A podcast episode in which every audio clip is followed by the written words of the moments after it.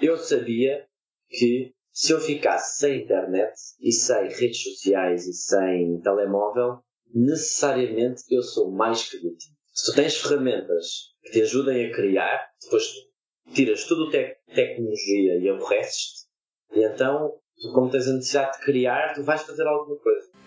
Andava por aí a tentar saber quantas vezes vão esmagar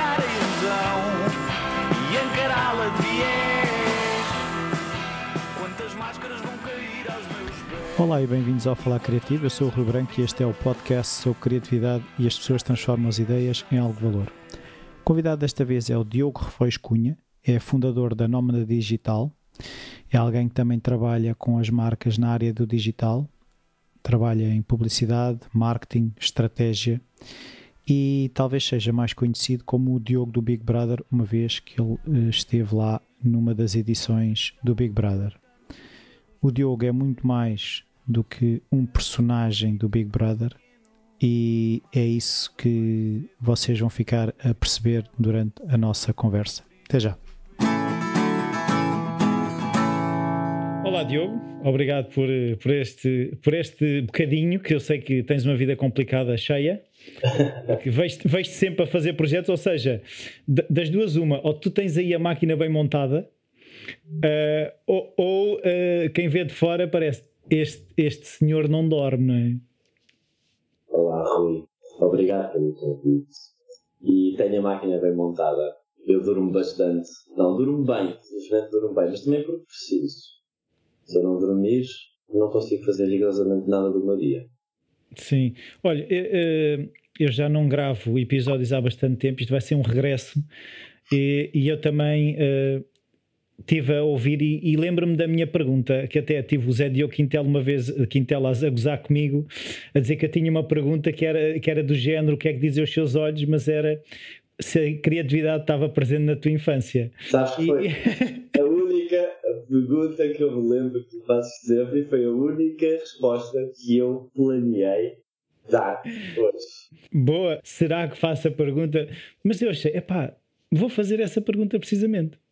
Queres formular a pergunta ou foi. Não, é se a criatividade estava presente na tua infância de alguma forma, se tinhas pais, eh, familiares engenhocas, eh, familiares artistas, se a cultura Não. estava presente. Zero. Zero. Zero.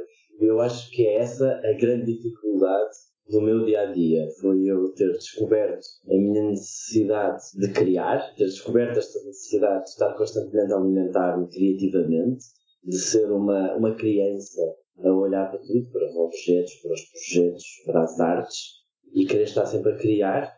E essa dificuldade de não ter uns pais, uns avós, uns primos, uns tios, uns irmãos, o que quer que seja, das artes, faz-me a mim sentir-me um completo deslocado. Que até há muito pouco tempo eu sentia-me estranho e muito diferente de toda a gente que me rodeava. E então eu tive que reformular todos os meus contactos pessoais, familiares, tive que rever uma série de valores para aceitar-me primeiro e depois poder explicar aos outros aquilo que eu sentia.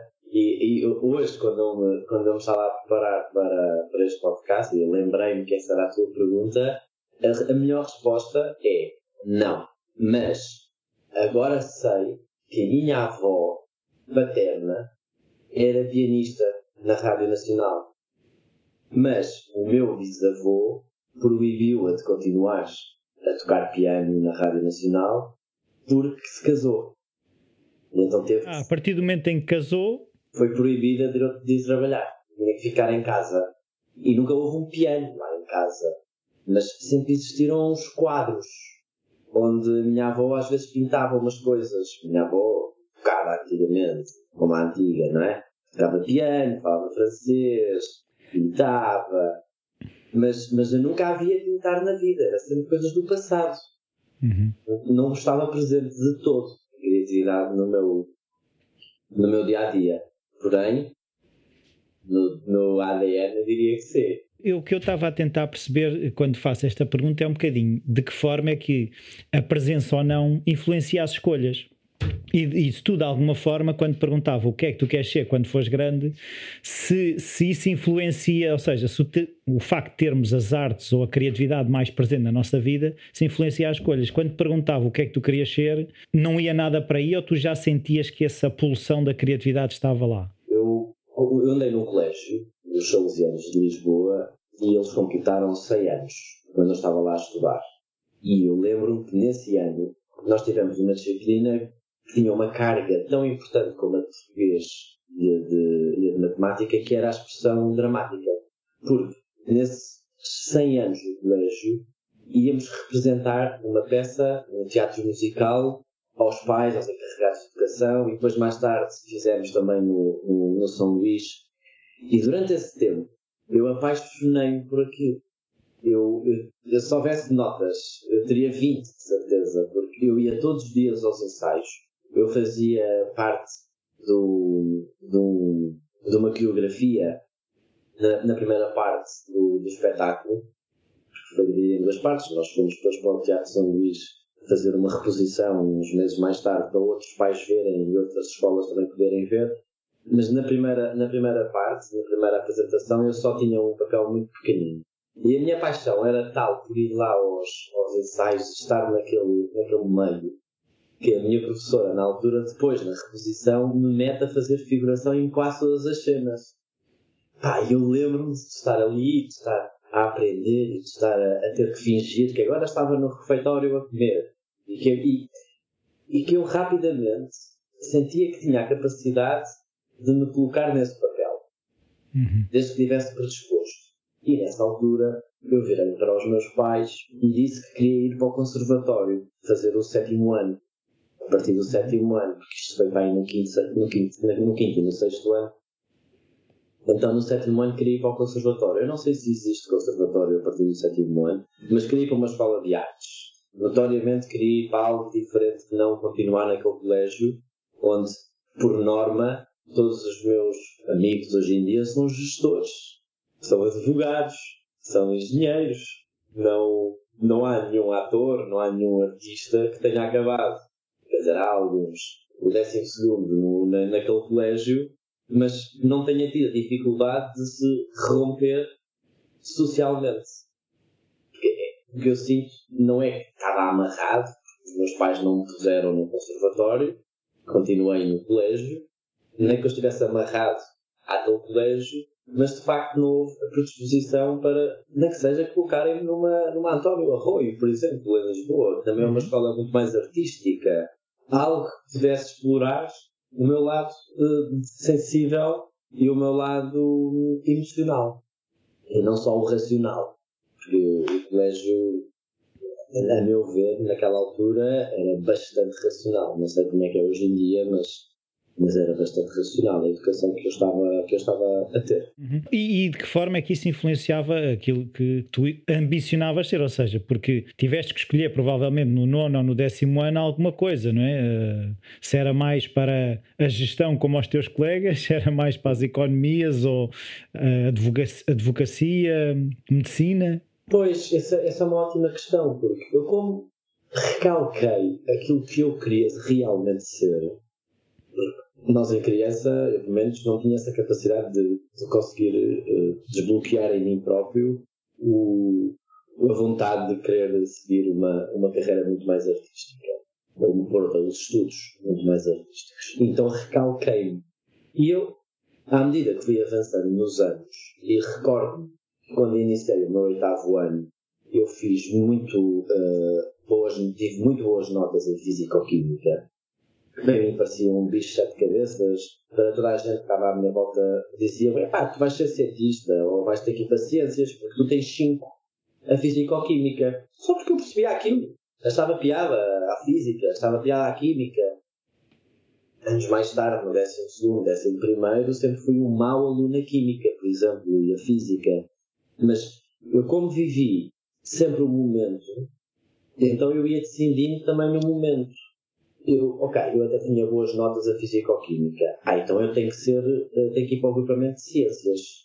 Mas eu se calhar devia ter ido para Humanidades. Porque eu hoje em dia faço muito mais trabalho devia ter feito o grupamento de humanidades do que propriamente de ciências. Mas depois ciências dá para tudo, era o que me vendiam. Então, e humanidades era, era aquela malta que não quer ter matemática, não é? Tipo, ah, se não queres ter matemática, vai para humanidades, como se isso fosse a única, única coisa que se pudesse fazer ali.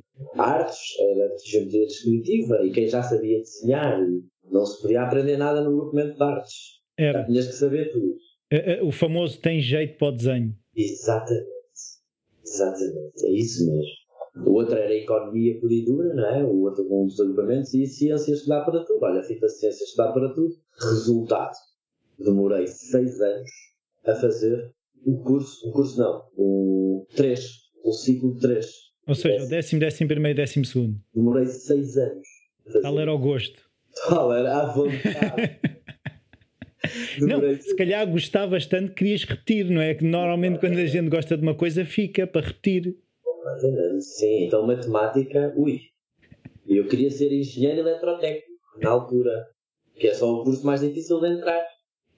Mas porquê? Já havia aquela coisa de ah, os computadores é que está a dar, que eu lembro-me que havia qualquer coisa desse Exatamente, exatamente. E depois tinha um tio que trabalhava nas energias renováveis e as energias é que estão a dar, portanto também engenharias, eletrotécnicas, depois dá para o ambiente também, desde eólicas e blá blá blá, ou seja, o plano todo montado para mim. Mas não por ti. Mas não por mim. Nunca. Só muito recentemente, e, e, e é muito tarde na minha vida, eu, uma, das, uma das coisas que, que eu mais invejo hoje em dia, eu, eu ando a viver em hotéis. E andei a viver em hotéis como voluntário. Eu trocava o meu trabalho, maioritariamente em marketing digital, por, eh, por acomodação e comida. E vejo muitos voluntários, que são meus colegas, com 20 e poucos anos. Eu tenho uma inveja incrível da malta que tem 20 e muito poucos anos, que já anda a viajar o mundo, a conhecer outras coisas e que andam a descobrir-se. Eu só me descobri muito, muito tarde, quase com 30. Descobrir-me no ponto de aceitar tudo que eu sei que eu quero ser, bater pelos meus sonhos, conquistar aquilo que eu quero conquistar, estudar o que eu quero realmente estudar e fazer aquilo que me apetece. É, mas, mas aquilo que eu também vejo é, eh, se não tivessem existido esses velhotes de quase 30 anos a abrir um bocadinho o caminho, se calhar aqueles que tu agora encontras com 22, 23, se calhar também não eram os 22, 23 que o fariam. Porque muitas vezes há esse trailblazing, esse abrir caminhos para gerações que vêm a seguir, não é? Se calhar os, os meus pais começaram a trabalhar aos 17 anos, mas não fazia sentido que eu começasse a trabalhar aos 17 anos, não é? Por isso, essa questão, se calhar não era, uh, não era a altura certa para tu aos 22, se calhar te estares a fazer esse caminho. Não, totalmente de acordo.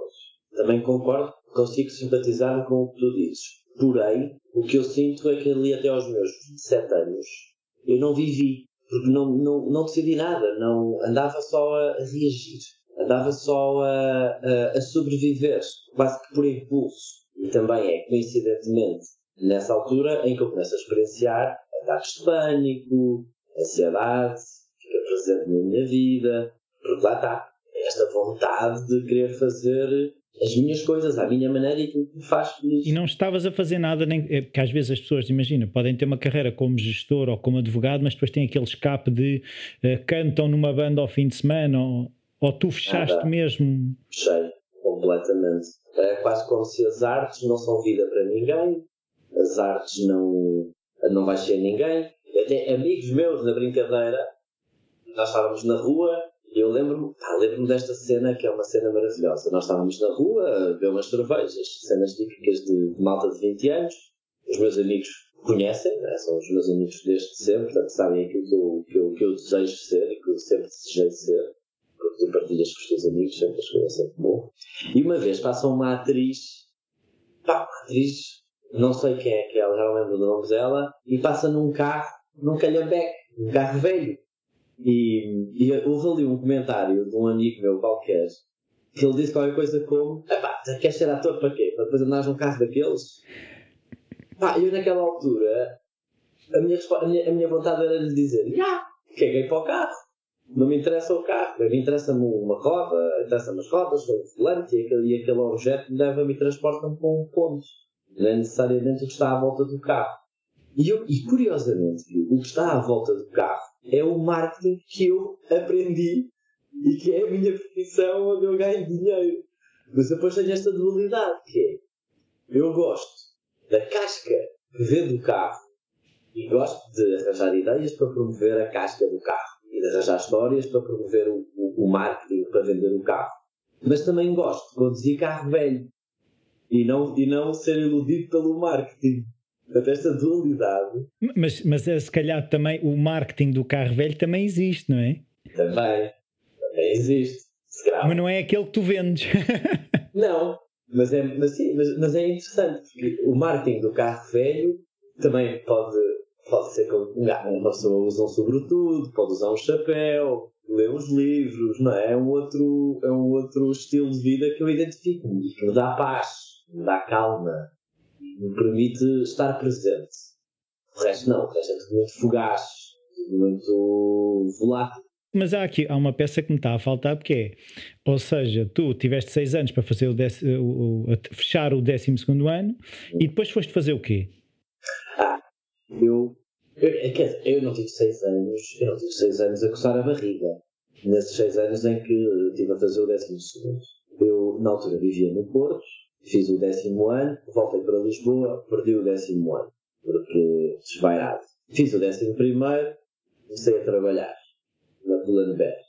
Comecei a ganhar mil euros por mês como responsável de loja com 17 anos. Responsável de loja aos 17 anos? Yeah. Responsável, não era o, o gerente de loja, era responsável, abria a loja de manhã, tinha uma equipa, preocupava-me com as contas do dia. Mas tinhas que ser responsável, ou alguém tinha muita coragem de pôr uma chave de uma loja um miúdo de 17 anos, não é? Sim, mas também estamos a falar de uma marca que tem 450 mil lojas no mundo, não sei se são ou não este número, em que eu não tinha a chave, quem tinha a chave até era a empregada da limpeza de uma empresa qualquer. Portanto, aquilo é tão controlado que, lá, ou câmaras, ou confiam. Eu contava dinheiro, isso contava. Confiavam o, o código. E eu tinha que contar o dinheiro, e o dinheiro tinha que lá estar, eu tinha que registrar o, o dinheiro de caixa. Mas sim, durante umas 5 horas da manhã, o que tivesse que acontecer dentro daquela loja, eu responderia. Uhum. Eu, tinha, eu tinha voz para. Ah, desculpa, nem estava responsável de loja. Era o puto de 17 anos. Isso era giro de ver nas outras pessoas. Pronto, depois fiz e andei um tempo a trabalhar. E eu ia estudando, ia trabalhando, ia estudando, ia trabalhando. Até que chega a um ponto em que tenho que escolher o que fazer. Uhum. E a faculdade que eu, que, eu, que eu quero entrar na altura era para o técnico. Eu estou-me a rir porque não faz sentido nenhum eu achar que sequer que ia conseguir entrar no técnico. Portanto, não entrei em lado nenhum. E tive que ir para uma privada, porque se eu não entrasse na faculdade era uma chatice, era um problema familiar. licenciado. Pois, coisa que não sou sequer. Tenho o décimo segundo, eu uh, formalmente tenho o décimo segundo. Tenho frequência de, de universidade. Olha, fui para o iate. Estava um dia a jantar com um amigo meu, fomos à praia depois à noite, e em conversa de ah, o que é que eu vou fazer, o que é que eu não vou fazer, eu revelei que eu até achava piada a ver anúncios, achava piada a criar anúncios. E o iate surgiu, mas na altura eu não tinha dinheiro. E foi esse meu amigo que me emprestou o dinheiro para eu pagar a inscrição depois de lá sair do trabalho da loja de roupa e consegui pagar o dinheiro todo ao meu amigo, portanto foi um empréstimo muito breve, felizmente. E olha, entrei para o IAT, fiz frequência de um ano no IAT e a partir desse ano eu começo a trabalhar logo a seguir. E nunca mais parei. E como é que isso surgiu? Ou seja, foi algum professor? Foste tu que, que viste algum anúncio? Amigos? Sim, vi um anúncio para ser comercial da Caixa Geral de Depósitos. E candidatei. A minha sorte é que eu candidatei para um anúncio não na Caixa Geral de Depósitos, mas numa recrutadora de recursos humanos. E então eu faço todas as fases da Caixa Geral de Depósitos, chego lá a uns grupos de trabalho, onde estávamos todos de fato, de gravata, e eu ali um bocado alien no meio daquilo tudo, e nos corredores, uma irmã de um colega reconhece-me e mais tarde soube que ela foi ao recrutamento da Caixa Geral de Depósitos e alocou-me ao recrutamento do programa de trainees da Coca-Cola. E então, a próxima vez que eu vou à, à, à agência de, de talento, de recursos humanos, já vou na onda de, olha, estás aqui num processo novo, é um programa de trainees da Coca-Cola, tem muito mais a ver contigo, é preciso fazer isto, é preciso fazer assado. E eu entrei depois para o programa de trainees da Coca-Cola, em que tive um ano a dar apoio a três, quatro brand managers. Tínhamos dez agências de publicidade e uma trabalhar a falar com as agências de publicidade e gerir a ponte. Do lado da Coca-Cola, é isso? Do lado da Coca-Cola, companhia Coca-Cola. Ainda fala com a refris e tudo, porque o negócio da Coca-Cola é dividido em duas partes. Tens a companhia Coca-Cola que vende o concentrado, vende a receita, uhum. para a refris que distribui. E então a própria companhia que se preocupa pelo marketing ao consumidor. Que depois brifamos, brifamos, brifávamos a refris para promover as ideias do ponto de venda.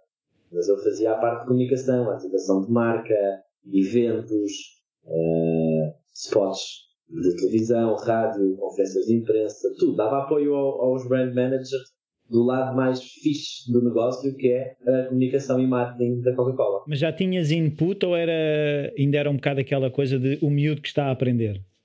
Não, era sempre o miúdo que estava a aprender e era eu e mais quatro ou cinco amigos que estávamos, colegas que estávamos lá a aprender. Tínhamos alguma autonomia, porque a Coca-Cola, de alguma forma, é muito inovadora na sua comunicação. Portanto, eu fui eu que iniciei as redes sociais da Coca-Cola há não sei quantos anos atrás. E o meu brand manager não sabia como é que funcionava as redes sociais.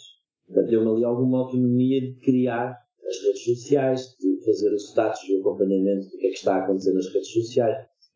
Os, os brand managers eram muito mais nossos mentores. Uhum. Mas um mentor diário, não é? Eu tinha muito poucas tarefas de vendas, de Excel, que não era o meu perfil. Imagino. Então a minha, a minha brand manager nunca me mandava essa tarefa. tinha colegas meus que batiam tecla de Excel o dia todo. E eu não, sempre keynote, fazer apresentações, falar com as agências, pedir coisas às agências, mostrar ao, ao brand manager ideias das agências, adaptar orçamentos, muitos orçamentos, muitos pagamentos, burocracias, coisas que a malta não queria fazer e que davam para nós enquanto estagiários e nós fazíamos com um sorriso na cara, sempre, não é? Um... E, e, não houve momentos em que tu sentiste uh, a falta de, de, mais conhecimento? Ou seja, porque uh, eu, tô, eu vou falar do, do, meu ponto de vista, porque é assim, eu tenho um pavor de me ver numa situação em que eu não tenho a noção de, de ou seja, não tenho uh, tanto conhecimento assim, ou que eu me possa agarrar para arriscar, não é? Se havia em ti um bocadinho isso ou não? Ah, mas também há coragem acho que é um dos traços da minha personalidade, é coragem. Mesmo que eu não saiba, eu vou perguntar ou vou procurar saber. E do outro lado, havia sempre também a vontade e a disponibilidade de nos explicarem, quer seja das agências de publicidade, que o contacto connosco também nos ensinavam bastante. Primeiro porque o cliente era importante para a agência, segundo porque eles gostavam depois também do relacionamento connosco e nós discutávamos bastante as agências de publicidade. E uma das coisas que o programa trainees da Coca-Cola oferece aos, aos, menos oferecia aos estagiários, é a presença nas reuniões. Eu, eu aprendi com, com, o diretor de marketing e com os meus brand managers, sentado lá duas, três, quatro horas a ouvir as reuniões deles, pá, aprendi coisas que os meus colegas e amigos na escola não estavam a aprender. Uhum. E eram objetivos muito concretos de marketing, coisas muito racionais. Pá, na altura, eu não fazia, não, não fazia ideia, mas na altura, vezes tu recebes aquela informação e de alguma forma depois tens que, que, que a tratar. Antes mais tarde é que eu percebo, pá, de facto, na escola que eu tive ali durante um ano, fiz o meu curso de marketing e publicidade. Foi, eu acho que foi ali que fiz o meu curso. Até porque depois, curricularmente, muda tudo começam a aparecer as redes sociais, começam a aparecer a proliferação das ferramentas de comunicação, porque eu andei na escola, já foi há uns anos, andei na escola, a dizerem-me que havia oito ferramentas de comunicação. O outdoor, a TV, a imprensa, a internet. Mas era a internet, era, um, era uma bolha grande. Era uma ferramenta. e que fazias para lá umas coisas. Na altura em que eu estava a estudar, de facto, não se fazia nada na internet. Fazia-se nada. Fazia-se display para um site estático. Ou isso. Exatamente. Pá, hoje em dia tu não consegues, não, não podes dizer que existem oito ferramentas de comunicação, não é? Hoje em dia existe estratégia, uhum. existem necessidades e tu consegues encontrar as ferramentas para uh, os teus objetivos e poderes comunicar as tuas, as, as tuas necessidades. Até e quanto tempo é que tiveste na, na Coca-Cola? Olha, tive um ano de programa de trainees e depois estive seis meses como comercial da Oreca da Vitamin Water. Isso é o quê? Oreca é o mercado de uh, restauração, bares, cafés. Eu vendia a Vitamin Water, era uma água uh, às cores, sabes? Sim, é? sim, sim. E eu vendia essa água porta a porta e vendia as garrafinhas de água aos senhores dos cafés. Dizia que trabalhava na Coca-Cola, vendia aquelas garrafas de água, custava X e, e, pronto. E as pessoas compravam a, a água. Ou seja, o teu dia a dia era andar a vender água. Exatamente. água com um bocadinho de açúcar e vitaminas. É, mas é, o que eu vejo, eu vejo aí, por exemplo, uma aprendizagem muito interessante que é o conhecer não sei quantas pessoas e, e, e perceber que muitas vezes que às vezes que eu sinto um, é um distanciamento entre o que é o, mercado de um determinado produto e as pessoas tomam as decisões, porque às tantas há um desconhecimento grande. E se calhar isso permitiu de conhecer que, de facto quem é que compra as coisas, não é? E como é que compram? Tu aprendes a, a perceber como é que as pessoas compram é incrível. Eu lembro-me que uma vez o meu diretor na altura uh, passeou comigo uma manhã e eu vendi caixas atrás de caixas só porque ele estava lá. Porque de alguma forma o... eu tinha criado empatia com, com, os, com os donos dos cafés, com os uhum. donos dos negócios.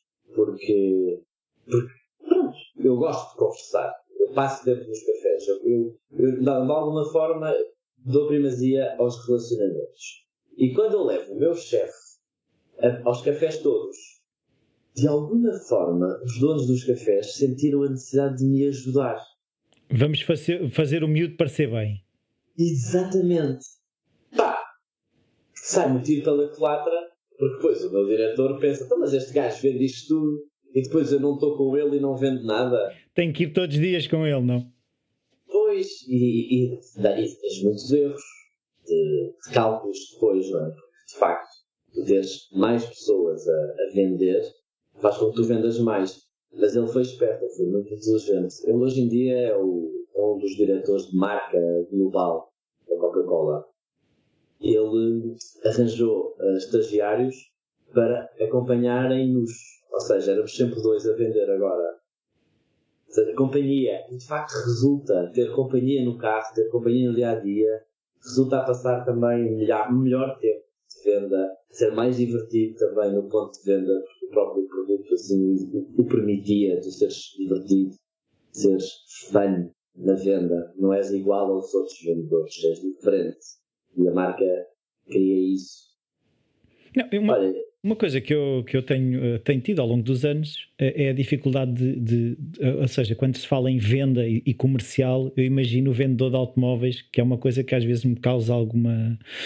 E, e, e é um bocadinho entender de que forma é que as pessoas te compram em vez de ser tu a, seres tu a vender, porque aquilo que eu sinto é que tu criavas uma relação em que eles te compravam um produto, tu não lhes estavas a vender a água, porque pensar assim, ah, vou vender água às cores a, a cafés. Eu ainda hoje faço isso é, é a minha estratégia de vendas. É a minha estratégia de venda. Eu, eu hoje em dia quero que as pessoas trabalhem comigo porque é o Diogo. Querem trabalhar com o Diogo. Porque tem, de alguma forma, eu na altura não sabia o que é que estava a fazer, mas isso ajudou-me a construir o meu, o meu estilo de vida. Eu, de alguma forma, quero que os outros respeitem o meu estilo de vida. E se os outros respeitarem o meu estilo de vida, é mais fácil para mim trabalhar com quem quer que seja e chegamos a um, chegamos a um, a um objetivo. Eu consigo produzir, consigo ser útil no meu trabalho. Se me exigem ficar sentado das 9 às 5 e se me tratam como mais de uma pessoa, já, já pá, faz-me muita confusão. Não, as, das coisas que mais me irrita é gerir uma empresa por um Excel. Eu sei que é assim que se gera uma empresa, mas para mim, gerir uma empresa é olhar para as pessoas e perceber as pessoas. E isso é muito difícil em empresas e organizações muito grandes. Mas eu, de alguma forma, quero sempre vender-me, quero sempre que os outros queiram comprar de mim. O que quer que seja. Seja uma garrafa de água, seja criatividade, seja representação. Querem trabalhar comigo. Porque, de alguma forma, o relacionamento profissional que têm comigo é bom. É, uma experiência positiva. E, e quando é que surgiu essa confiança? Porque isso implica, ou seja, isto é o que tu levas, ou seja, o produto é este. Isso implica já da tua parte uma confiança de essa, isso que tu estás a dizer, o que é que as pessoas uh, aceitem a minha maneira de estar, aceitem o meu estilo de vida, mas isso já implica um trabalho de, quando, quando somos mais novos, há aquela coisa de o fit in, o não criar às vezes aquelas ondas e perceber que se calhar ainda agora não é o momento e tenho que, neste momento tenho que me aguentar esta situação. Quando é que tu percebeste, lá está, eu tenho que ser o melhor Diogo que eu conseguir? Se eu não dissesse que foi um processo terapêutico, mentiria ajudou-me bastante a terapia a perceber aquilo que eu preciso para mim próprio. Eu, ao início, obviamente, estava sempre a querer eh, fazer o tal fit com toda a gente, procurava trabalho em empresas tradicionais, aceitei trabalhos em empresas tradicionais, sofri, fui infeliz e, e houve um ponto em que eu, eu lembro, recordo perfeitamente, eu, eu, eu fui para o Porto trabalhar numa, numa multinacional portuguesa que está em milhões de, espaços diferentes, na Barre Foix, e foi eu que conquistei esse trabalho. Fui eu que stalkeei a diretora de marketing, fui eu que lhe propus primeiro um trabalho à experiência, trabalhámos juntos, ela contratou como freelancer, depois eu percebi que ela tinha um lugar que fazia sentido para mim, fui eu que me propus esse lugar, e às tantas ela pôs-me lá. Ao fim de três meses ela retirou-me porque eu estava infeliz. O, as condições de trabalho eram más, o meu dia a dia era péssimo, eu não estava nada bem ali. E ela retirou-me do, do lugar. Isto para dizer que é tão estranho eu estar a querer uma coisa que me faz mal. E eu, eu, eu, eu, eu, eu tive esta atitude até aos meus 30 anos.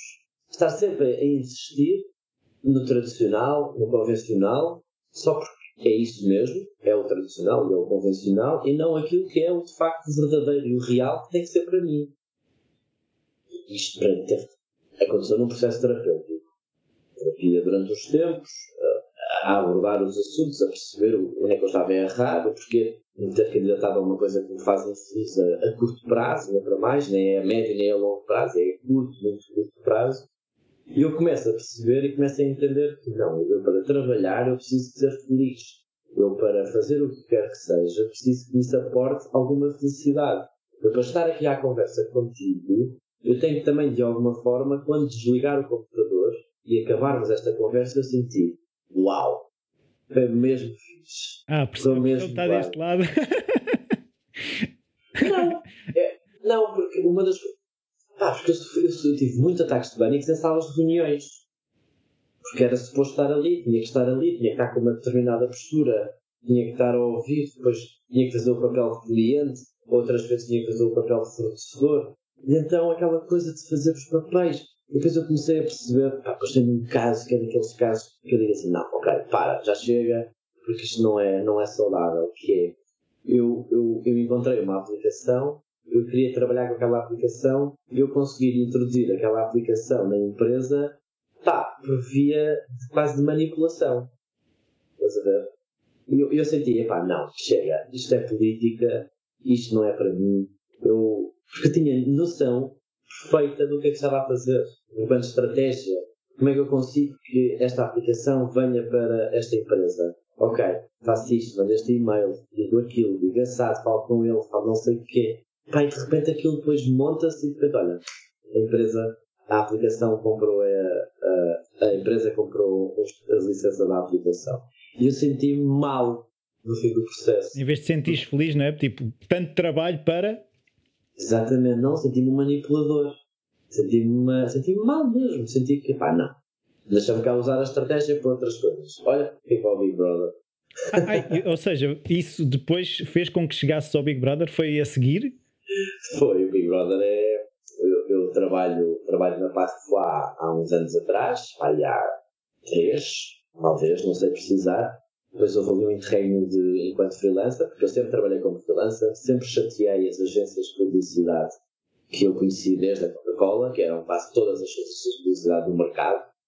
Sempre andei a chatear os diretores públicos todos, sempre tive sacando projetos, ganhando clientes, porque ter vendido águas no passado ajudou-me a bater à porta de clientes novos e abordar os clientes. Portanto, sempre fui sobrevivendo e sempre fui pagando as minhas contas, poucas, felizmente, eu consigo viver com, com zero contas para pagar ao fim do mês. E com a vontade de, de, entrar no curso de teatro, com a entrada no curso de teatro, eu tirei o curso de teatro no Teatro da Comuna, com o mestre João Mota, foi um curso que me arrasou, que me muda por completo, que me transforma. Da mesma forma que a Coca-Cola me transforma para o marketing, o Teatro da Comuna e o mestre João Mota transformam para as artes, completamente. Eu sei o que é que eu tenho que fazer neste momento, ao dia de hoje, eu sei o que eu tenho que fazer para ser ator. Não tenho tido tempo para o fazer, então tenho, tenho sido mais marketing. Olha, e nessa altura, eu sabendo como é que sou, sabendo que estrategicamente falando, eu até não sou mau num jogo onde se pode manipular, aquilo é um jogo que a malta pode manipular, tenho que manipular-me a mim mesmo, ainda para mais que é o desafio, e foi, foi uma experiência, uma experiência que tu te conheces bastante naquilo que tu consegues realmente ser e fazer. Há um discurso muito comum que é a questão de o tempo lá passa de forma diferente, uh, aquilo é um jogo, está-se a jogar. Até que ponto é que numa situação daquelas é que às tantas tu ainda consegues manter essa presença de eu estou a jogar, a minha estratégia é essa e manter-te fiel a uma estratégia e a um jogo que muitas vezes é assim, há um lado emocional que pode começar-te a enviesar a estratégia, não é? Completamente. E, e falando sobre, sobre tudo o que eu senti lá, eu cheguei às últimas duas, três semanas e já estava bom para sair. Estava ótimo para vir para casa. Estava mesmo a bater mal. Mas como já estava a chegar ao fim, ainda para mais, eu sou que era um dos finalistas duas semanas antes, tinha que me aguentar à bomboca. Essas duas últimas semanas eu tirei-as para mim. Não. Pá, não. Estava muito cansado mesmo. Ao início é bom, a energia está toda lá. Tu sabes como é que as coisas funcionam, não sabes como é que as coisas estão, mas sabes como é que as coisas funcionam. Sabes que eles vão te arranjar uma personagem, vão te arranjar uma história. Vais ser alguém naquele contexto, como, se faz numa novela. Só que nem a própria produção sabe muito bem ainda quem. Ainda não entraste. Portanto, tu começas a definir a tua própria persona. E de alguma forma tens de aguentar aquela persona, porque senão estás sempre a mudar. Estás sempre a surpreender. E por norma surpreendes negativamente. Nunca surpreendes pela positiva. É muito mais difícil tu estares mal e depois ficares bem do que estar sempre bem. Eu tinha que obrigatoriamente estar sempre bem. Não podia nunca cometer um erro. Era esse o fio condutor. Era esse o fio condutor. O fio condutor era tem que estar sempre bem. E o gancho, eu, eu antes de entrar no programa, eu, eu sou acompanhado por, por psicólogo desde sempre, neste momento. Portanto, eu falava sobre o programa, fazia parte da minha terapia. Porque mentalmente, eu quando vou ao casting, começo a passar de casting em casting, eu mentalmente já estou no programa, mesmo que eu não entrasse. E e eu consegui definir os objetivos e consegui definir algumas uh, ferramentas que me ajudaram no dia a dia naquela, naquela competição. Coisas boas, que é, eu sabia que se eu ficasse sem internet e sem redes sociais e sem telemóvel, necessariamente eu sou mais criativo. Uhum. Necessariamente. Sabes eu sei isso? isto. Uhum. Sei. Eu sei mesmo isto. Porque eu, eu, um dos hotéis onde eu trabalhei era um hotel onde nós convidávamos os hóspedes a largarem os telemóveis e a passarem umas férias desconectados. Uhum. E eu comecei a pintar nesse hotel, comecei a aprender a tocar viola, comecei a, a ver o pôr do sol todos os dias, percebes? Portanto, aquela experiência que eu fui passar não me era estranha. Ficar sem redes sociais, ter que inventar coisas para fazer. Não me era de toda uma experiência estranha. O que é estranho é seres observado. Eu defendo que o aborrecimento é das melhores coisas para a criatividade. Eu adoro. Eu também acho que sim. Acho mesmo. Se tu tens ferramentas que te ajudem a criar, depois tiras tudo te tecnologia e aborreces-te, e então, como tens a necessidade de criar, tu vais fazer alguma coisa. Sim, é natural no ser humano, eu, eu, eu acredito nisso, não é? Completamente. Lá um momento que eu andei a observar formigas durante meia hora. E foi brutal, porque eu nunca tinha observado formigas daquela forma. E outra coisa também que a experiência é maravilhosa é do ponto de vista da música. Tu sentes a música como eu nunca senti num festival. Portanto. E leva-te as emoções, pelo menos a mim, levou-me as emoções todas aos picas. Mas, yeah, o único fio condutor era este: era, eu não posso nunca uh, estar mal, tenho que estar bem, estar sempre bem. E a única forma que eu vi, enquanto padrão, nos 10 anos ou 20 anos de reality show que nós já tivemos, que só estás mal quando entras na brincadeira de falar sobre os outros. Uhum. É o único problema que te leva a fazer mal. Porque se tu não, não falar sobre os outros e se falar sobre temas aleatórios, em teoria, conhecendo que eu não me conheço, não vou uh, cometer nenhuma gafe, não vou ter nenhum problema porque está tudo bem. E isso confio em mim. Sabias que aquilo era um gatilho para ti, não é? O quê? Falar mal dos outros? Sim, ou seja, entrar nesses jogos poderia causar uh, alguma coisa, não é? Sim, não valia a pena, porque aí o tema era sempre as relações entre as pessoas dentro daquela casa. E eu nunca queria que esse tema fosse comigo. Queria sempre falar sobre outros temas, sobre o trabalho remoto, sobre o racismo, sobre a homossexualidade, sobre a criatividade, sobre as formigas, sobre o pôr do sol, sobre o que quer que seja, menos os outros que ali vivem. Porque os outros que ali vivem, para mim, são os meus irmãos neste momento, porque eu não conheço mais ninguém. Depois é uma prisão, tu não vês ninguém, aquelas pessoas são as únicas que existem. Eu não quero de todo falar mal de ninguém, nem estar mal com ninguém naquela casa. Esse foi o meu fio condutor para, para nunca estar mal. Lá está, foi um. Mas foi consciente, ou seja, foi programado de alguma forma, não é? Foi. Sim. Foi, eh, mas, mas ao mesmo tempo as pessoas também. Eh, eu percebo isso que tu estás a dizer, o, o, ser aquela pessoa quase que é o outsider, porque naquele universo aquilo que eu, que eu sinto, e mesmo re, revelando um bocadinho uma cultura portuguesa que é o falar mal às vezes é uma maneira de ligar. Tipo, as pessoas juntam-se para falar mal de alguém, ou seja, há uma parceria e torna-se um objetivo comum, não é? Sim.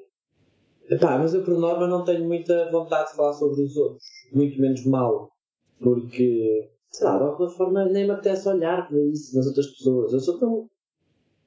Eu, sou, eu, eu era muito mais ingênuo do que realmente sou hoje em dia, mas eu, sei lá, aquela coisa, ah, eu não vejo não vejo aquele clichê, ah, eu não vejo maldade nas pessoas. ah pá, existe e percebe-se. Mas eu nem, nem dou importância. Não falo, uhum. não, não comento, não falo, não viajo, não quero companhia com aquelas pessoas, fujo. Se ela estiver na cozinha ou se ela estiver no comboio, eu apanho uma carruagem diferente ou eu mudo, eu mudo bastante. Uhum. Eh, mas não sentes de alguma forma, ou seja, que a exposição mediática também te pode ter trazido de alguma forma, uh, porque quando nós nos expomos, vêm coisas boas, mas também vem um universo que se calhar pode não ser tão bom. A questão é. Uh, como é que tu aprendeste, ou estas ferramentas que tu falaste para entrar no Big Brother e perceber que precisavas de ferramentas para te aguentar, gerir também essa imagem pública que é? tu explodiste em termos de popularidade depois de estares lá, não é? Sim. Daí também a minha necessidade de, de não me correr bem. A minha necessidade de me correr bem, aliás, desculpa aumentar. A minha necessidade de me correr bem. Conhecendo como eu me conheço, se aquilo me corresse mal, eu ia-me ia meter pela culatra. Ia-me dar muitos mais problemas por isso mesmo, pela exposição. Mas saber que me correu bem e que me portei bem, que estive bem, então, ok. Eu sinto-me limpo na minha, na minha imagem. De facto, muita gente me conhece hoje em dia, que é esse também, foi esse também o meu objetivo, porque eu estou a apostar na minha carreira enquanto ator. E como eu tenho 34 anos e não sou um aluno do conservatório a acabar de sair do conservatório, à altura dos primeiros castings e iniciar o seu processo de trabalho, não é? Eu sou um outsider também na representação. Eu precisei quase de uma estratégia de marketing pessoal para me catapultar. Vou para um programa de televisão, que é o programa de televisão que necessariamente tem o maior following e a maior taxa de, de, de menções e de engagement nas redes sociais. Porque há muito interesse. Não sei porquê, mas há muito interesse nas personagens que lá apresentam num, programa daqueles. Estás muitas horas a televisão, estás muitas horas ali presente a fazer companhia a muita gente. E eu quis fazer esse hack à minha vida. Correu-me bem. Se tivesse corrido mal, eu, epá, eu estava a sofrer bastante. Hoje, mesmo. Porque não sabia como aguentar. Porque eu parece que não, mas eu, a mim é muito difícil lidar com crítica. Uhum. A crítica destrutiva é mesmo muito complicado. Eu hoje em dia, as poucas mensagens que recebo, coisas que eu não gosto, a ferramenta das redes sociais ajuda-me a, a apagar e ajuda-me a, a, esconder aquelas mensagens que eu não gosto. Mas leio-as porque tenho que as esconder. É? Já escondi muita gente que nem dizem as coisas por mal, é, uma, é um livro aberto, e pá, mas eu escondo e nunca mais vejo essas, essas pessoas à minha frente.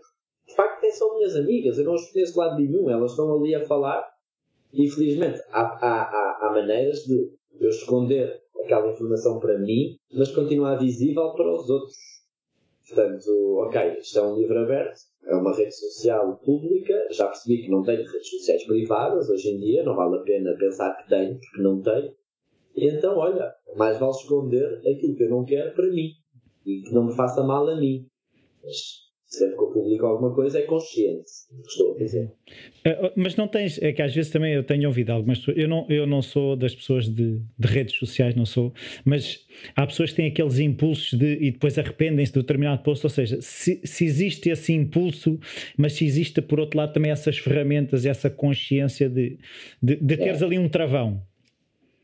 Olha, eu ainda agora nas eleições, eu, eu votei no Nelson.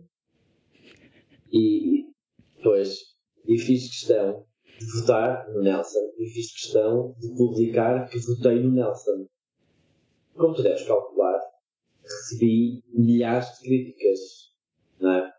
Também recebi centenas de outras mensagens, mas recebi muitas críticas, porque as pessoas imaginam que me conhecem, porque me viram durante três meses no programa de televisão, que me compreendem e que eu as desiludo de alguma forma porque estou a viver a minha vida e, de facto, como tenho uma outra notoriedade e se eu estou completamente em desacordo com, com o boletim de voto que está à minha frente e que eu, eu, eu até podia não saber ler nem escrever e está aquilo a acontecer à minha frente, o Nelson, eu vou votar no Nelson. E votei no Nelson e expliquei o porquê de ter votado no Nelson. O facto das ferramentas me darem o apoio e eu depois poder gerir o, o crise, o pós-post, ajuda a publicar conscientemente. Porque eu sei o que é que eu posso depois retirar da própria da própria plataforma. E é isso. E olha, vai de coisas como remover seguidores, não é bloqueá-los, é removê-los.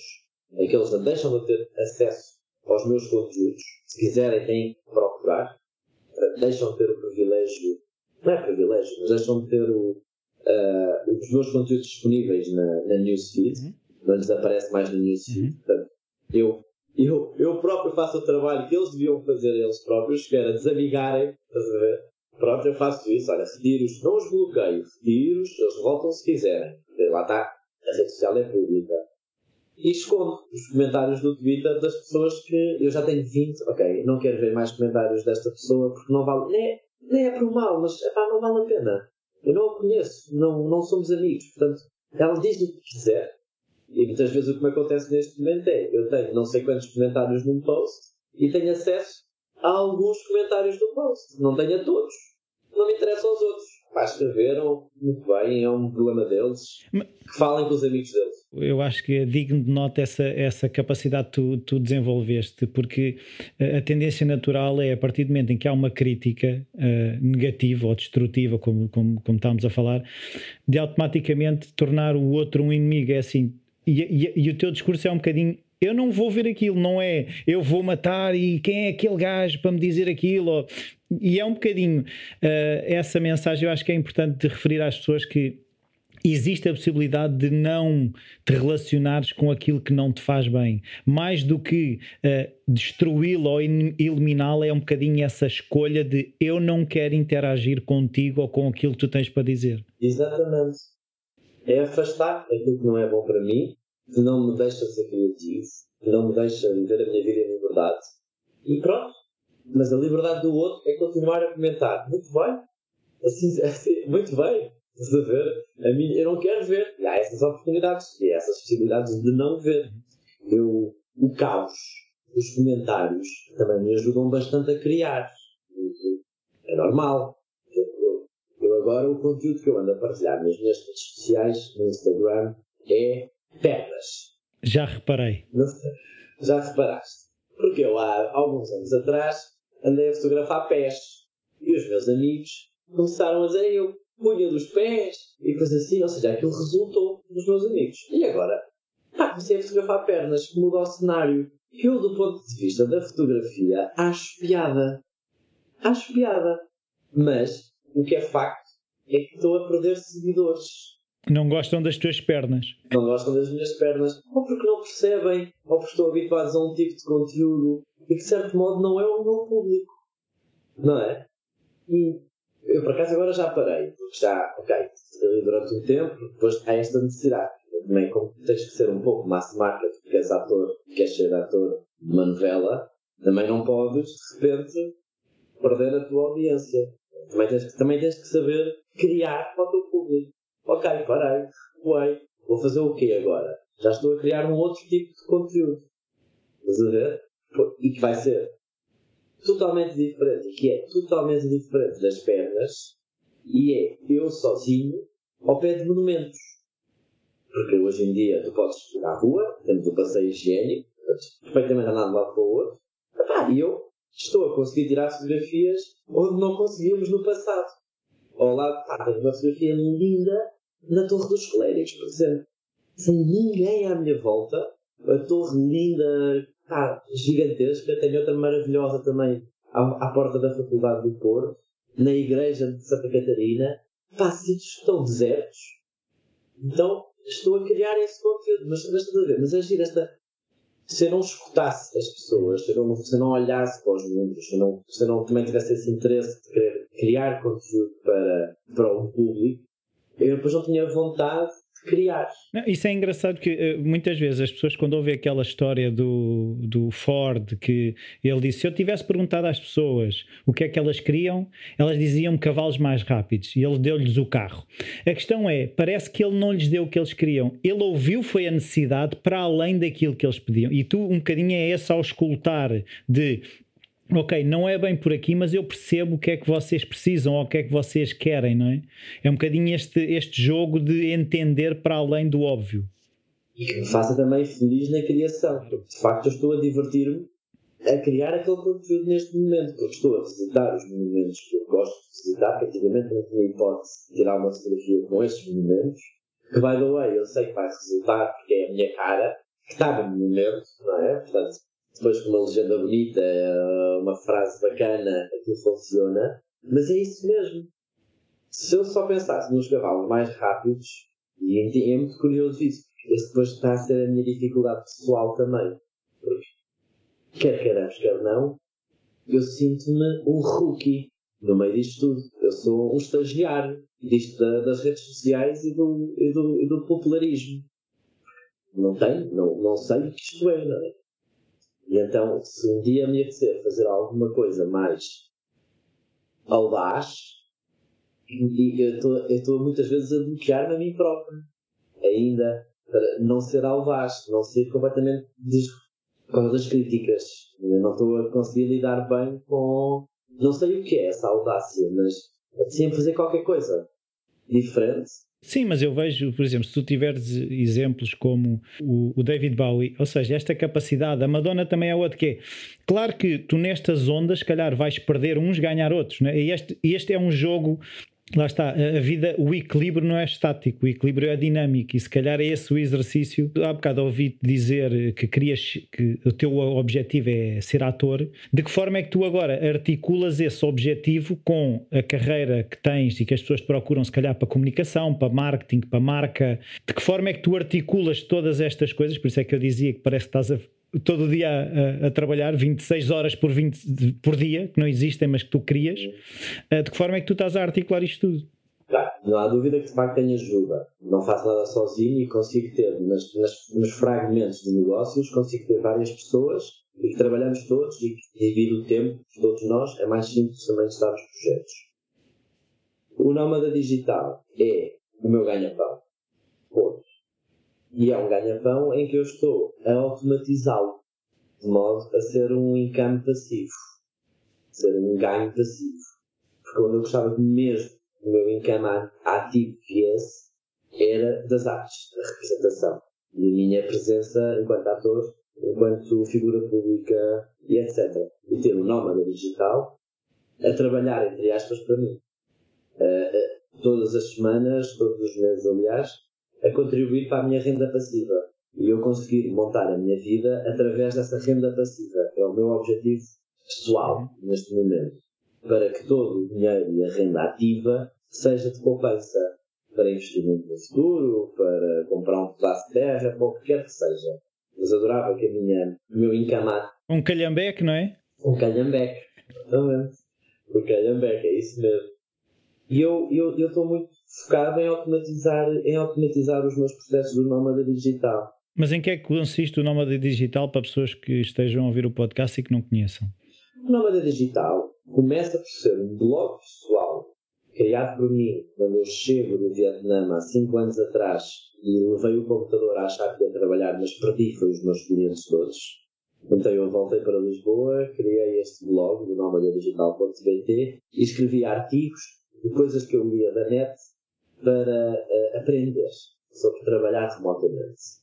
Porque nós estamos a experienciar hoje em dia trabalho remoto, mas não é o ideal, a aceleração foi gigantesca e aprender a trabalhar remotamente é muito difícil. Sim, isto é trabalho pandémico, uh, acima de tudo. Exatamente, exatamente. Hoje em dia, o Nómada Digital, para além de ser um coletivo de freelancers que querem trabalhar remotamente, que trabalham remotamente, ou de trabalhadores remotos para empresas, ou que têm alguma flexibilidade no trabalho, onde nós partilhamos as nossas dificuldades, o coletivo junta-se uma vez por semana para uma tertúlia. Tertúlia sobre o seu dia a dia. O que é que andamos a fazer, o que é que sentimos, as nossas dificuldades, partilha. Essa partilha dava-nos normalidade. Eu sentia-me muito deslocado dos meus colegas e amigos, não é? De, de, de infância, que eles trabalhavam no escritório e eu trabalhava em casa eu tive que arranjar pessoas, trabalho em casa também na net, para ser o meu normal. O normal, e então temos um coletivo.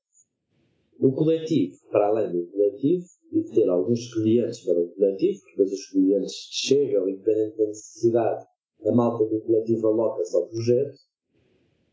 Também criamos uma conferência, e nessa conferência, já vai na segunda edição, uma conferência de inspiração para que todos nós pudéssemos também agora trabalhar com muito mais flexibilidade. Então, ter conversas como qual será o futuro do escritório, como é que vai ser isto pós-pandemia, voltar aos escritórios, a criatividade no, no, trabalho remoto, como é que se gera marcas globais, tendo uma família em Lisboa, mas a marca estando em Atlanta, por exemplo. Então, estas dificuldades, estas experiências são, a meu ver, gatilhos mentais que têm que ser desbloqueados nos, nos colaboradores, nas empresas e nos, nos, nos, responsáveis pelos departamentos dessas empresas. Quem toma decisões, não é? Também. Quem toma as decisões, exatamente. Então, eu agora estou muito curioso e, e, tento sempre perceber é de que forma é que, por exemplo, tu organizas o teu dia, tu és pessoa que acorda cedo, acorda tarde, tens blocos já destinado a determinadas tarefas, vais gerindo dia a dia, tens um plano mensal, como é que, como é que tu articulas os teus momentos de criatividade e essas coisas? Isso é uma ótima questão, que eu, eu bato-me com ela todos os dias. Às vezes acordo cedo, outras vezes acordo tarde. A coisa muda muda bastante. Depois, como eu estou em constante movimento, tive sempre também um tempo para aterrar no sítio. Portanto, eu, imagina, eu vou para Lisboa, eu sou lisboeta, eu vou para Lisboa, já não estou em Lisboa há não sei quanto tempo. E por norma nunca vou para o mesmo sítio, vou sempre para outro. Conhecer o bairro, conhecer eh, onde é que se faz as compras, perceber as rotinas que vais ter no momento. É sempre esse tempo de, de aterrar, esse tempo de espera ao início. Porém. E pões, e pões o trabalho em pausa, é isso? Nesses dias em que estás. Uh... Pá, sim, tento, tento pôr o máximo possível. Porém, não me está a ser, não me está a ser, não me está a ser fácil fazê-lo. E então adotei uma outra estratégia também, que é para me permitir a parar essa semana, eu então tenho reuniões semanais com os meus colegas nos vários projetos. E então, eu entro num projeto e a primeira coisa que nós fazemos é definir um dia da semana e uma hora para nos reunirmos. E eu começo a ver, ok, à terça-feira, às três da tarde, tenho sempre reunião com o psicólogo.pt em que nós definimos trabalhos, definimos o que é que temos que fazer na próxima semana, definimos tarefas, definimos ali uma série de coisas. Ou então, simplesmente conversar. O negócio está a andar ao seu ritmo, estamos à espera de alguma outra coisa e simplesmente partilhar ideias. Estar ali uma hora por semana para cada projeto. Depois, naturalmente, vai-se bloqueando, uh, eu vou bloqueando dia para o projeto. Se à terça-feira eu tenho coisas, eu tenho a reunião semanal do psicólogo.pt eu sempre que for uma reunião qualquer a respeito do psicólogo.pt, eu tento pôr à terça para estar o meu, o meu mindset naquele assunto. Sim, é aquele dia para aquela tarefa, sim. Exatamente. Depois já é uma altura em que eu vi, não, tenho projetos a mais, sei a cortar. E qual foi o critério? É que, é que essa às vezes é também a dificuldade, é what to say no to, não é? O que é que dizemos não? É a felicidade, o critério da felicidade qual é aquilo que me está a dar gozo, onde é que eu passo uma hora à conversa com os meus colegas dos projetos e essa hora passa a correr. E, e eu quero dar a minha energia nesse, nesses projetos. Não tem que ser necessariamente o que gera mais dinheiro, mas é certamente o que me dá mais felicidade, o que me aporta mais, mais paz, mais vontade de querer continuar a, a progredir o projeto. Porque depois eu também eu era bastante iniciador projetos e não era trabalhador dos projetos. E agora estou a aprender a trabalhar projetos e não a querer iniciar e a querer pôr logo tudo a acontecer e blá, blá, blá, e depois, de repente, olha, nunca mais vou pegar nisto. Não. Então, as, as, as reuniões semanais, o escolher por felicidade, têm-me ajudado a manter os projetos. O Psicólogo.pt é um projeto que tem muitos anos. A marca é do meu psicólogo, era do meu psicólogo, ele era meu psicólogo, agora já não é, agora é meu sócio, somos sócios, mas já veio-se a construir. Já foi várias coisas também, psicólogo.pt, já foi um blog com vários psicólogos a publicar conteúdos e a distribuir informação a quem, a quem, quem, quem se interessasse por ela. Hoje em dia promete ser uma plataforma em que te encontramos o psicólogo ideal. Estás a ver? Eu eu já começo a ter algum prazer a ver o, o, o trajeto com que os projetos que já estou há mais tempo, por isso é muito difícil largar o psicólogo.pt, por exemplo, ou o Nómada Digital, porque já foi tantas coisas, já me acompanhou em tantos momentos diferentes, que dá-me prazer continuar a vê-lo. E não é aquela coisa de, ai, o meu bebê, não é nada disso. Não é nada disso.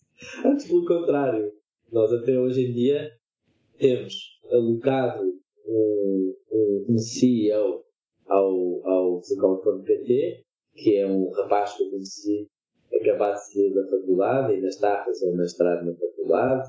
Ele faz um podcast também, curiosamente, que é o Economicamente Falando. É um miúdo incrível. E eu, eu falei do projeto de saúde dental, ele adorou o projeto e alinhou trabalhar connosco. Depois, ele próprio chamou uma psicóloga que é, na idade dele, acabada de sair da faculdade, ou seja, já somos quatro pessoas e estamos ali todas as semanas para o mesmo. E não há dinheiro envolvido neste momento, não há nada, e as coisas fluem, e está tá a ser super fascinante. E como é um bebê de ninguém, ele é, somos quatro pessoas a trabalhar, para uma empresa, às tantas, eu, às vezes eu sinto isso, e é muito interessante chegar a estes pormenores, sabendo de onde é que nós viemos anteriormente. Certo, mas eu vejo muitas vezes esse desafio, quase, quase que estamos a voltar ao início da conversa, que é aquele eh, é o calhambeque, ou seja, o, o queres, queres ser ator ou queres escolher este projeto, não é?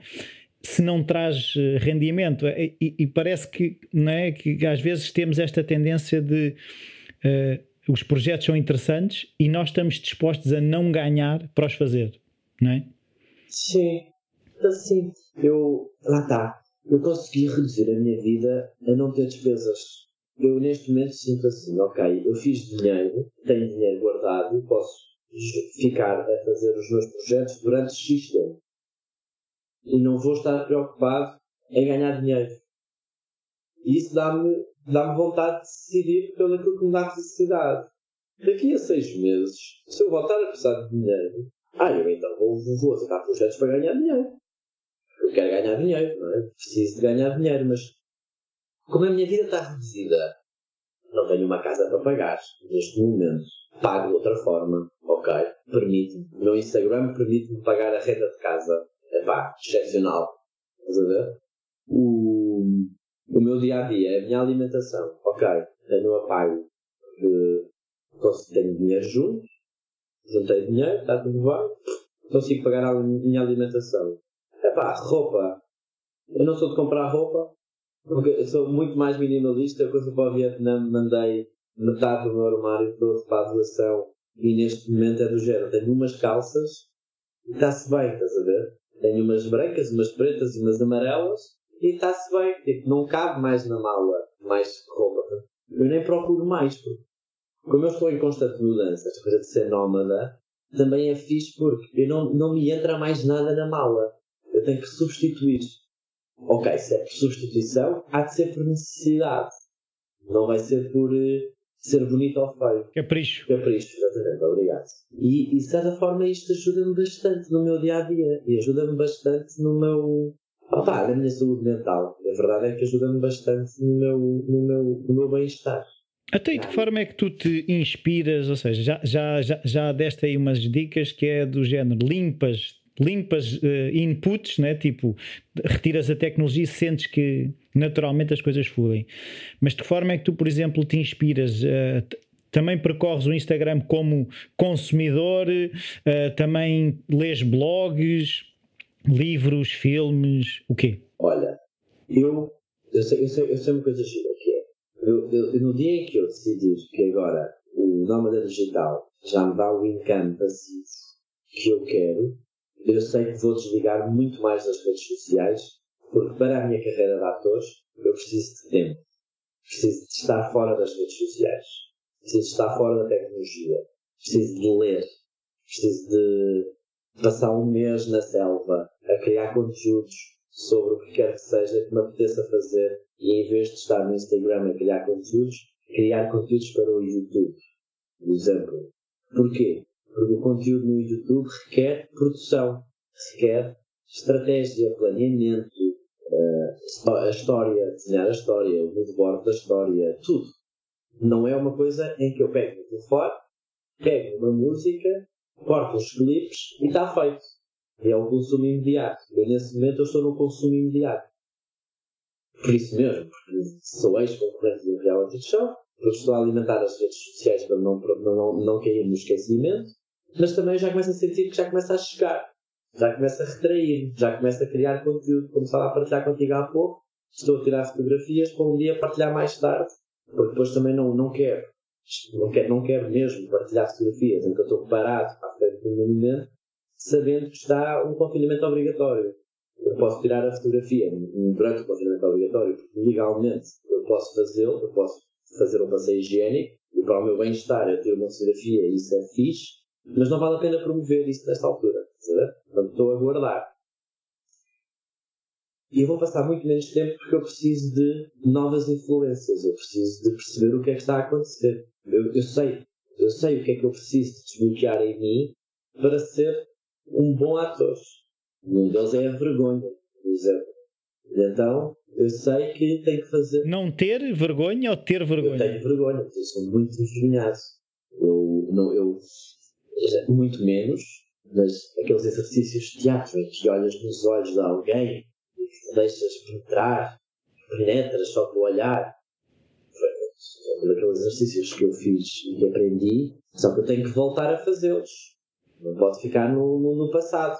Mas o que é engraçado, por exemplo, agora que falaste nisso, eu estava a pensar, na minha experiência teatral completamente amador, mas todas estas experiências, eu é muito mais fácil olhar nos olhos vestindo um personagem do que se o Rui for no, olhar nos olhos de alguém, se calhar tem mais dificuldade do que se for o, o Tolstói, estás a ver, a vestir um personagem qualquer de.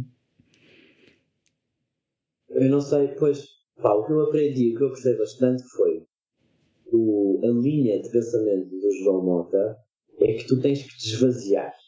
Uhum. Tu, enquanto Diogo, enquanto Rui, tens que encontrar o vazio para depois o personagem ganhar as suas próprias linhas. Como é que depois há estratégias, ferramentas para, para conseguirmos delinear, por exemplo, um movimento. Ele ensina-nos a ganharmos um movimento provavelmente através de um animal.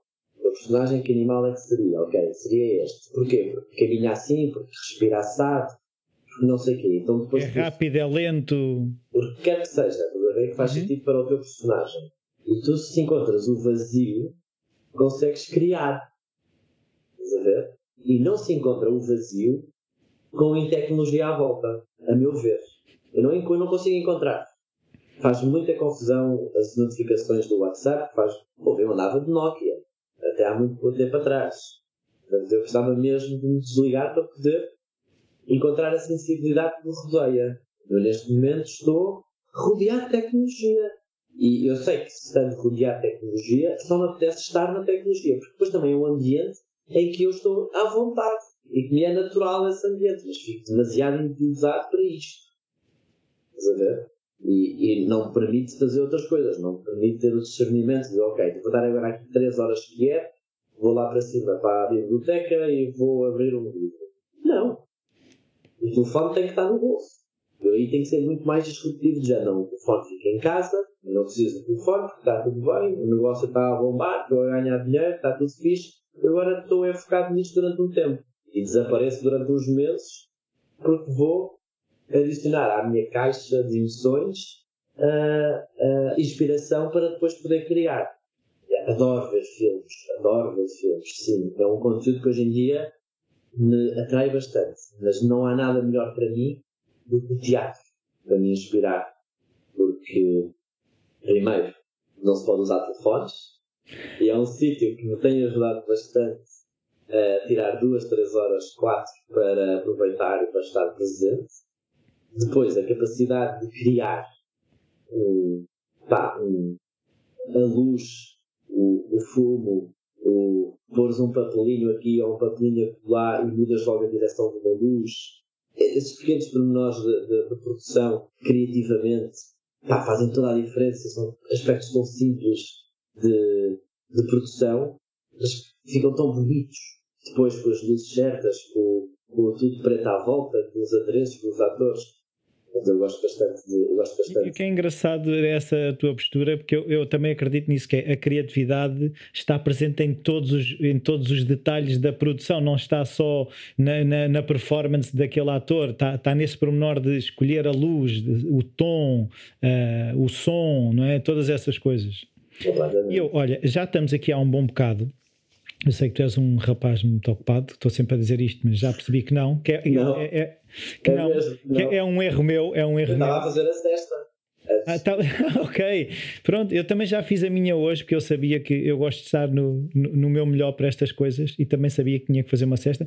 Tanto que eu ontem, por exemplo, eu sabia que hoje ia ter um dia cheio, que hoje, além de, deste podcast, vou gravar outro podcast que eu também faço com a Anitta Silva. Que eu ah, sei que pá, eu sou fã da Anitta, aprendi tanto convosco, obrigado.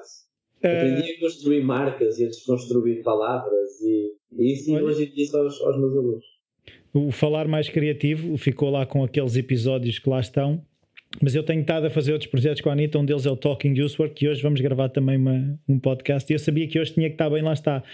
Eu conhecendo o que já vou conhecendo do Rui, eu sei que o Rui hoje precisava de uma cesta, precisava de dormir a meio do dia.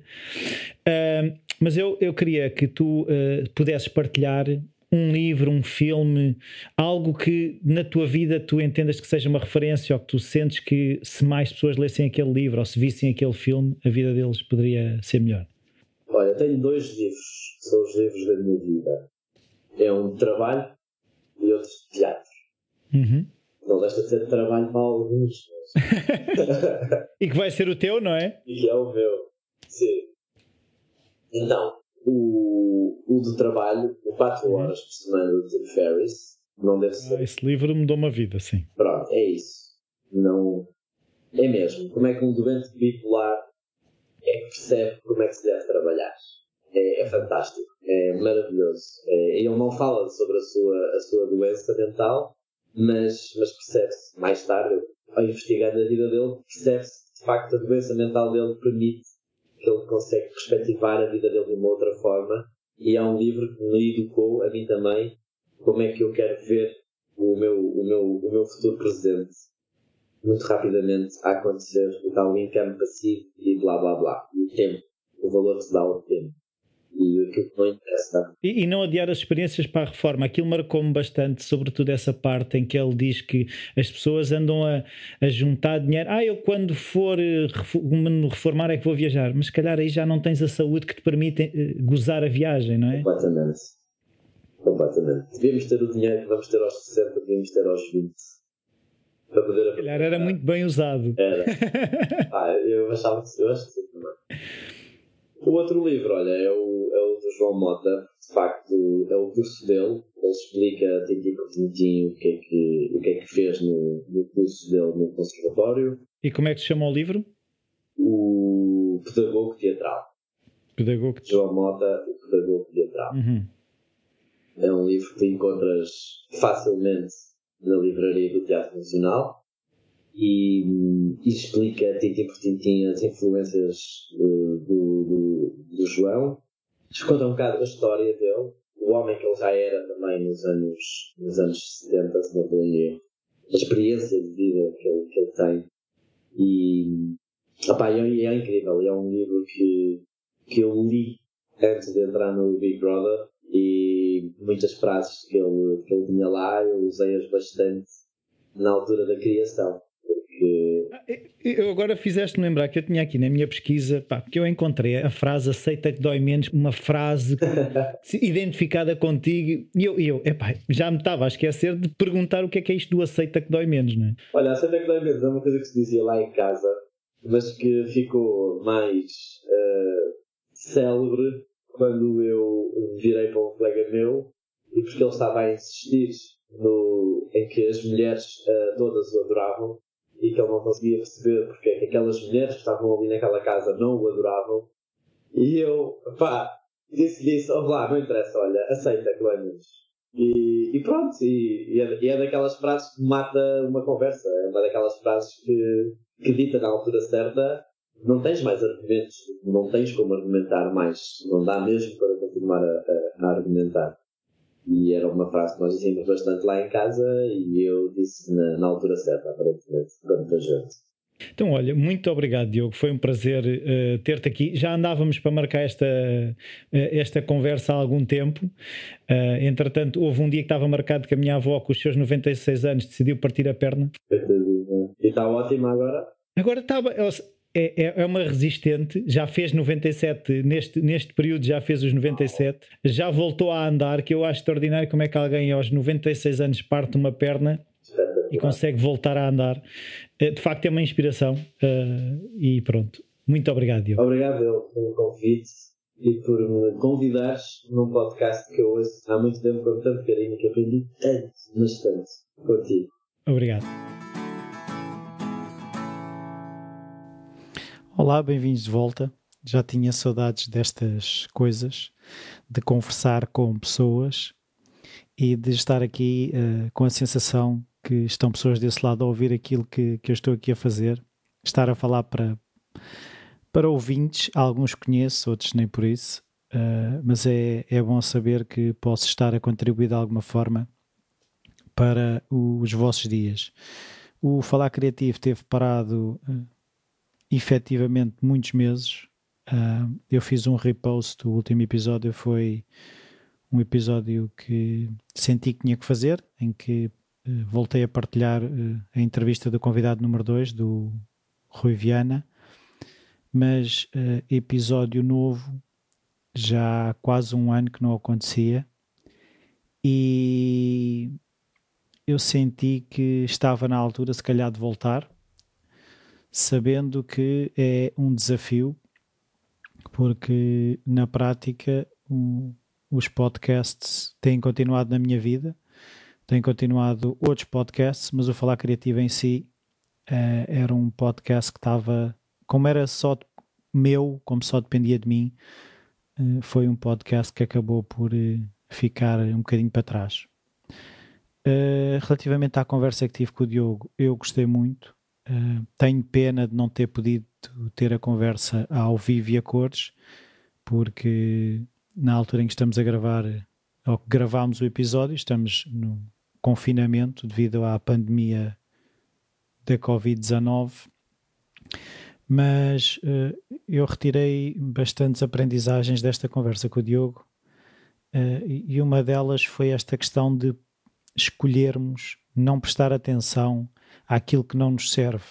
Muitas vezes gastamos uh, energia uh, a tentar mudar opiniões dos outros, quando se calhar uh, é muito mais salutar crescermos e fazer com que a própria percepção deles até possa mudar, ou simplesmente não interagir com essas opiniões e, e de alguma forma estarmos a, a gastar energia que será muito mais proveitosa em fazermos algo como criar. E, e é isso. Uh, relativamente aqui ao Falar Criativo, eu já tenho algumas entrevistas uh, agendadas. O objetivo agora é continuar, sabendo que daqui a uns meses voltarei a estar em época de exames e que será uma época que eu, que eu tenho que terminar porque estou no terceiro ano da licenciatura e eu queria fechar esse capítulo da licenciatura para depois me focar no mestrado. E sem sido uma etapa, o Falar Criativo começou em 2013, nem eu me passava pela cabeça, se calhar, estar a voltar a estudar.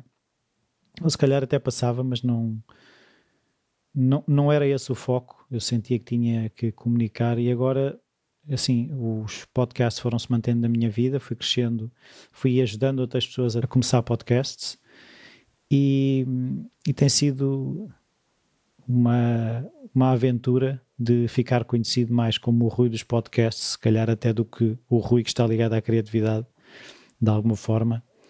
E tenho aprendido bastante com as conversas que tenho tido e, e tenho aprendido também sobre o processo de fazer podcasts, o que tem sido também um desafio, sabendo que eu, quando comecei, não tinha a mínima noção do que era gravar uh, não tinha um, um background na música, microfones, instrumentos e essas coisas. E então, por hoje é tudo. Espero que tenham gostado desta conversa e deste regresso. Já sabem que o e-mail rui.falarcreativo.com está sempre disponível para as vossas dúvidas, sugestões. Se puderem, passem pela, pelo iTunes, uh, Apple Podcasts, Spotify, subscrevam o podcast e no fundo é isso. E um até para a semana, que já não dizia há muito tempo. Adeus e até para a semana.